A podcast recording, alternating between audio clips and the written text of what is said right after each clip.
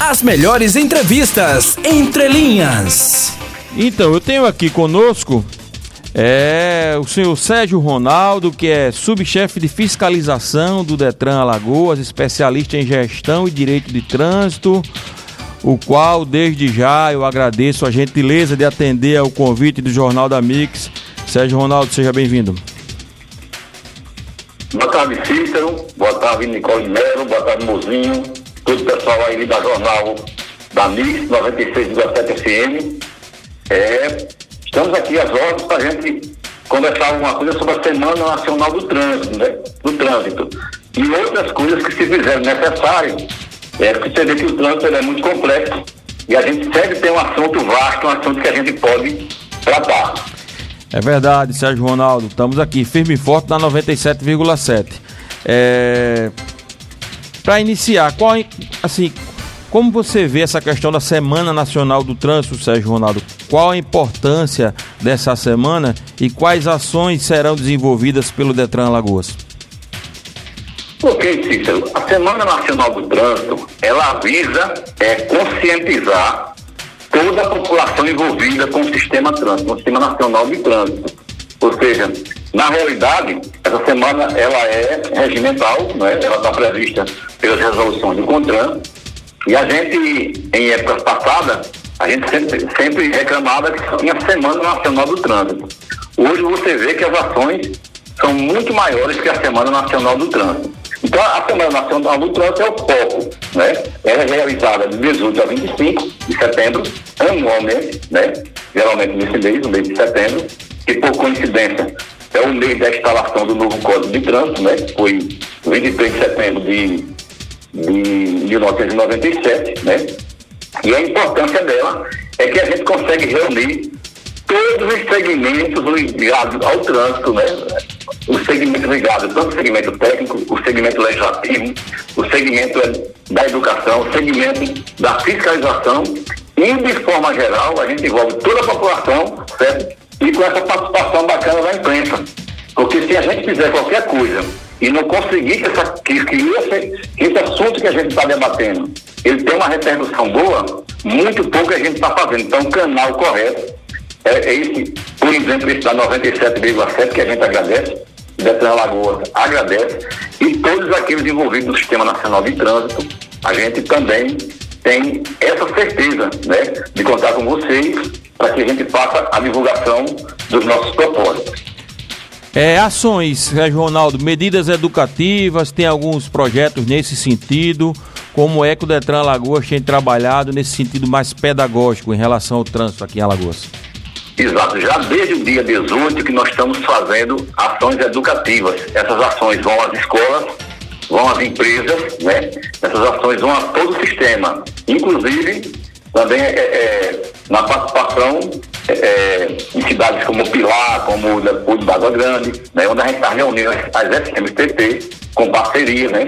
Tem um foco muito grande da Semana Nacional do Trânsito em Arapiraca, né? Nós temos lá a cidade do trânsito, né? Onde o pessoal da Edutran, né, da, da Chefia de Educação de Trânsito do Detran, em parceria com a Prefeitura Municipal de Arapiraca, em parceria com a Secretaria Municipal de Trânsito e Transporte de Arapiraca, tem feito assim um trabalho muito forte naquela região, né?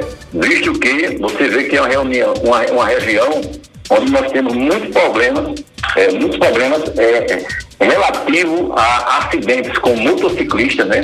Que praticamente hoje resume quase 60% de todos os acidentes de trânsito que ocorrem no Brasil, especialmente em Alagoas, eles são relacionados à condução de motocicletas. Então, esse trabalho é feito dessa forma, onde a gente chega nas comunidades, envolve muita gente.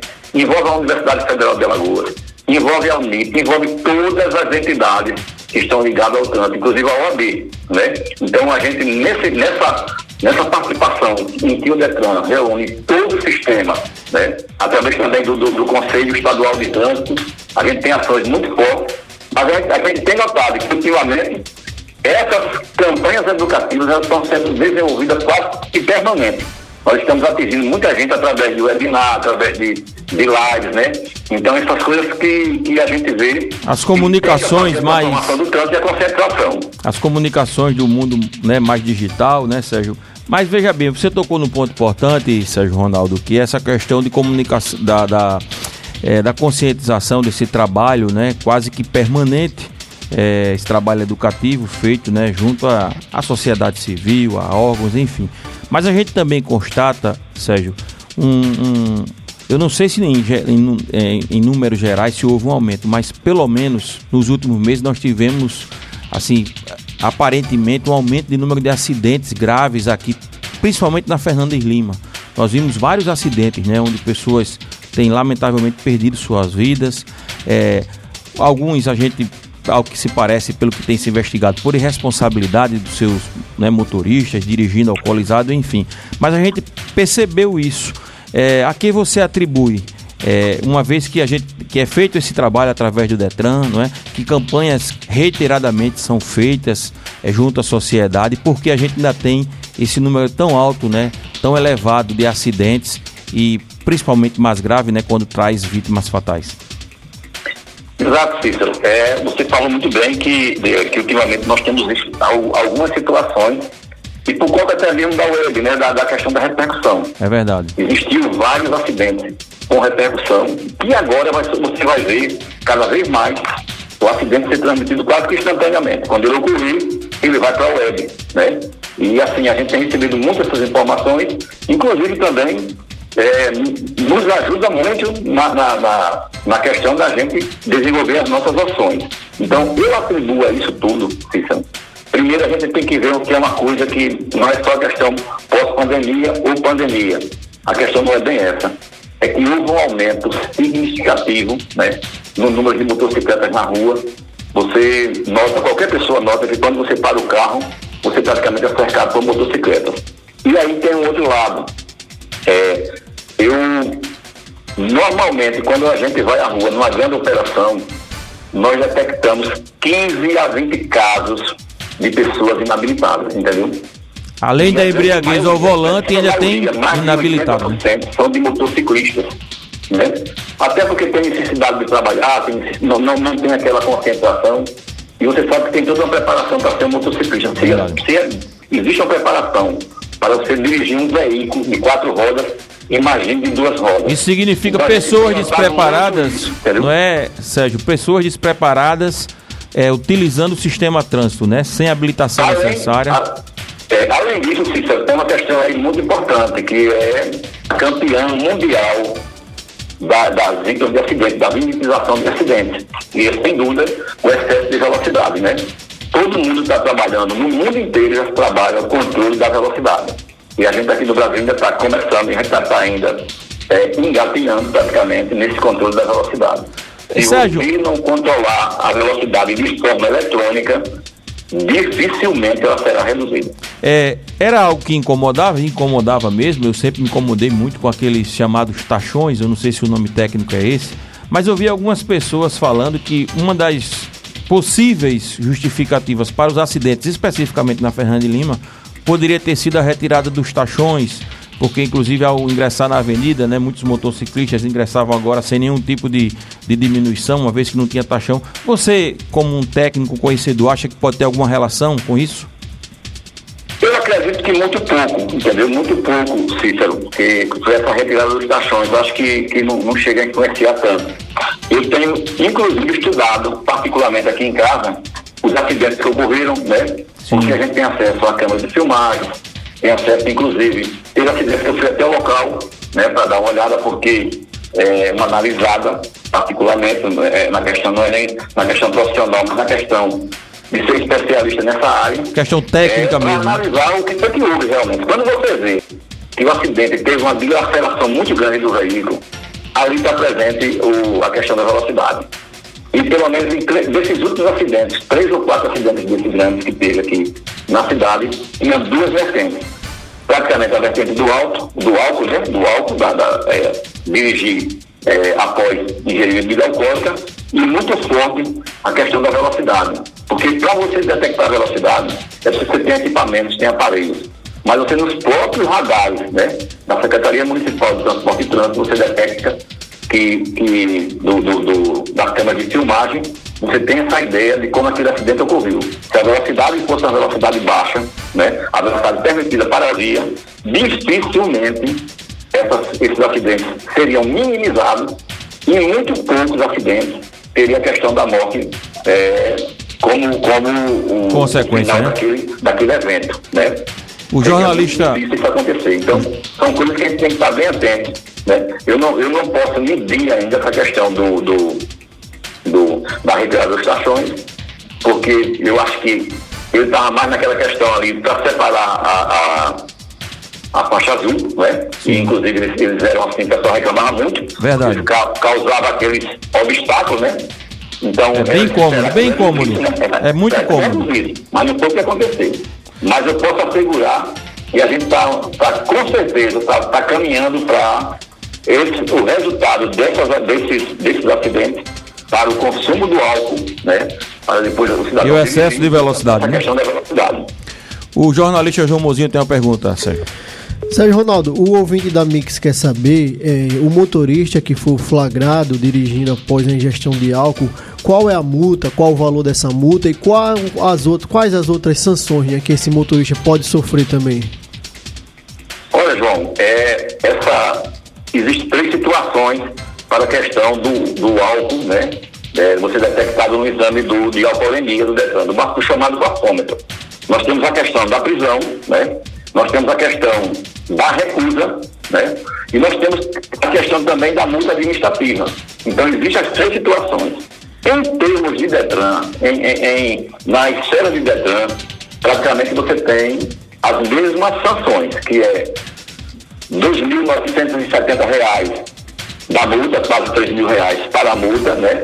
Nós temos a suspensão da carteira por um ano, nós temos a questão é, do cidadão para voltar a dirigir, né, ele terá que fazer reciclagem, né, e tem todo o processo administrativo que corre na esfera do, do Detran, que são muitas idas e vindas. Então, praticamente, o cidadão fica, passa a suspensão ele não se dá logo, né? Então, o cidadão passa de dois a três anos no Detran, praticamente respondendo pelo ato que cometeu.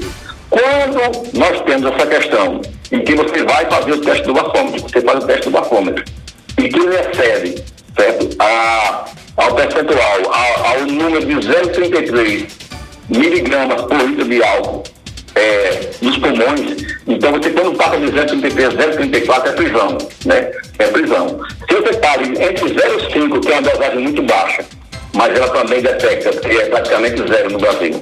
Né? Apesar do desconto do aparelho, que a gente desconta 0,4, então a gente conta a partir de 0,5. Entre 0,5 e 0,33 a penalidade administrativa. E você tem duas opções. Você pode fazer a recusa, se você estiver bem, se você estiver organizando as ideias. Se você não estiver organizando as ideias, a gente vai fazer um termo de constatação de embriaguez que tem uma validade igual ou mais forte do que o teste do bafômetro. Aí o cidadão será conduzido à delegacia. Chegando à delegacia, o delegado, como é um acidente sem vítima, né? Às vezes, muitas das vezes, é, é uma ocorrência sem vítima, né? Então o delegado vai arbitrar a fiança e arbitra a fiança exatamente pela sua condição financeira. A pessoa pobre paga de um jeito, a pessoa média paga de outro jeito, e a pessoa dependente paga de outro jeito. Isso está na lei, isso é, isso é cabível, né? Então, ao chegar na delegacia, ele é, é feito termos de prisão em flagrante e vai um processo exatamente para a justiça, né? E o do Detran segue normalmente. Eu posso dizer que é uma situação de muito constrangimento, porque ele causa depois. Não é só aquele primeiro ato, o ato naquele dia. É o que ocorre depois, né? Onde você é impedido pelo Detran, é, vamos dizer assim, na faixa de quatro a cinco vezes. É, Sérgio Ronaldo, voltando para a questão da Semana Nacional do Trânsito, é, a gente recebeu a notícia né, do lançamento é, de uma cartilha, a cartilha do trânsito, que foi feita, idealizada é, por um servidor do Detran de carreira, né, o José William da Silva, conhecido como William do Detran, um conhecedor, um perito, enfim. É, como é que está essa questão da cartilha? é um, é um, é um importante mecanismo né, para é, esse processo né, de conscientização, de educação, de formação de condutores. Queria que você falasse um pouquinho sobre isso. É, Cícero, o Williams, como você sabe, é um servidor do Detran muito dedicado às questões relativas ao trânsito. É um servidor que a gente chama é, na gíria, muito operacional, né? E ele hoje ele faz parte da banca de examinadores do Detran, como já foi, inclusive, superintendente do, do, do, da área operacional do nosso órgão. E ele, normalmente, ele tem aquela visão é, de levar aquilo que ele aprendeu no Detran, porque na realidade o Detran é uma escola, né? Eu acho que hoje quase, quase todos os servidores públicos têm um ganho muito grande de aprendizado e tem que passar esse aprendizado também para a população. Então, ele, por iniciativa própria, ele instituiu um programa de cartilhas do trânsito, um nome muito bacana, cartilhas do trânsito. Então, nessa, nessa primeira cartilha de, de William, eu tive a oportunidade, inclusive, de passar tempos com ele, olhando a cartilha, dando opinião, vendo, né? E a coisa saiu muito bacana, muito bem feita, inclusive muito acessível às pessoas. Ele, nessa cartilha, ele dá uma aula de aprendizado de como você dirigir corretamente. Inclusive a cartilha, ela tem essa, essa pretensão de mostrar ao cidadão como ele deve se comportar durante o exame, né? Qual é os pontos obrigatórios, quais os pontos que são que, são, que não pode faltar. Ah, muito interessante. Muito interessante. A questão da psicologia, da preparação. Então, eu reputo isso de muito importante porque você humaniza, né? Você humaniza a prova do Detran, né? Quando você chega lá, você, as pessoas a gente vê pela cara, normalmente o meu isso é, isso é, também nessa área, né? Isso é muito bom, viu, Sérgio? Isso é muito bom porque, é, como você falou, o, o, o, o candidato que está indo lá, né, em busca de conseguir tirar sua habilitação, ele normalmente vai tenso, é isso que você está falando, ele vai aprender. Exatamente. E na verdade. Como vai, como vai para um açougue, né? É como se assim um açougue, é, para uma bate, né? É a questão mais difícil é. Né? E quando na verdade a gente quer que essas pessoas elas estejam no trânsito de forma tranquila, que elas estejam preparadas. Exatamente. O objetivo não é barrar ninguém, né? Não é de forma nenhuma. É fazer com que a pessoa tenha hábita condição, que a pessoa realmente esteja em condição de dirigir bem, sem colocar ninguém em risco. Então esses instrumentos como uma cartilha dessa, eu acho que é muito importante. Eu parabenizo aqui o Williams, parabenizo você, Sérgio, e que o Detran, né, possa, quem sabe, eu não sei se há alguma, algum projeto para isso, adotar essa cartilha, poder, quem sabe até distribuir é, nas escolas com os alunos do ensino médio que tem pouco acesso à, à, à legislação de trânsito, que tem e, normalmente quando sai ali do ensino médio está prestes né, a tentar tirar sua carteira. Nicole Melo está balançando a cabeça aqui porque é uma jovem. Então, é que a gente possa avançar nesse sentido, não é isso, Sérgio? Exatamente. E apoiar esse projeto Cartilha do Trânsito que ele tem uma ideia de, de, de, fazer sobre outras áreas, né? Porque isso você vai popularizando, vai chegando até a população. A população precisa discutir trânsito, como está discutindo agora essa semana, né? Então, nós precisamos discutir o ano todo. A Semana Nacional do Trânsito é uma, é, é, é uma semana muito importante, porque ela visa exatamente levar é, o conhecimento e a educação do trânsito para todas as pessoas, todos os segmentos, né? Então, quando você tem um projeto desse, a gente tem mais aqui a aplaudir. Ok, eu agradeço aqui, é, Sérgio Ronaldo, que é subchefe de fiscalização do Detran Alagoas, especialista em gestão e direito de trânsito, que nessa semana do trânsito a gente fez essa entrevista especial para valorizar não é, essa semana que é muito importante, mas que se repita durante todo o ano, como o Sérgio Ronaldo falou, que a gente possa discutir nas escolas, que a gente possa discutir nas comunidades, né? Porque não dá para viver sem trânsito, né, cara? Então, agradeço, Sérgio Ronaldo, amigo está à disposição. É, muito obrigado e boa tarde. Boa tarde, Cícero. Sempre é meu amigo.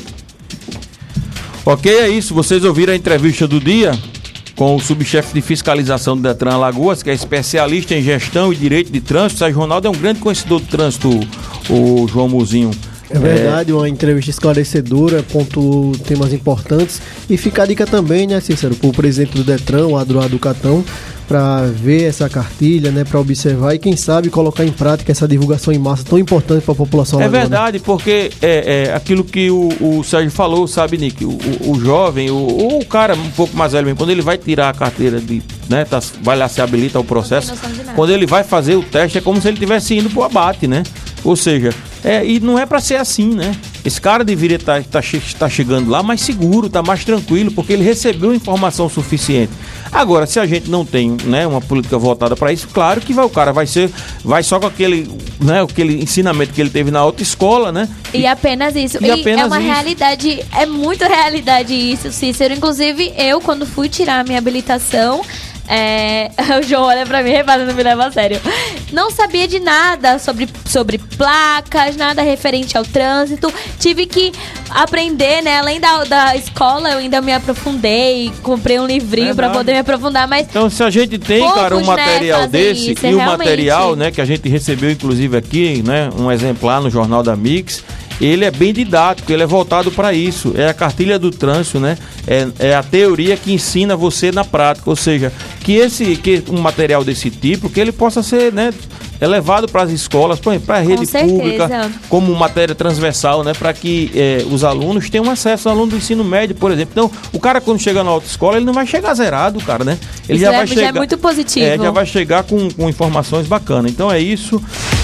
As melhores entrevistas entre linhas.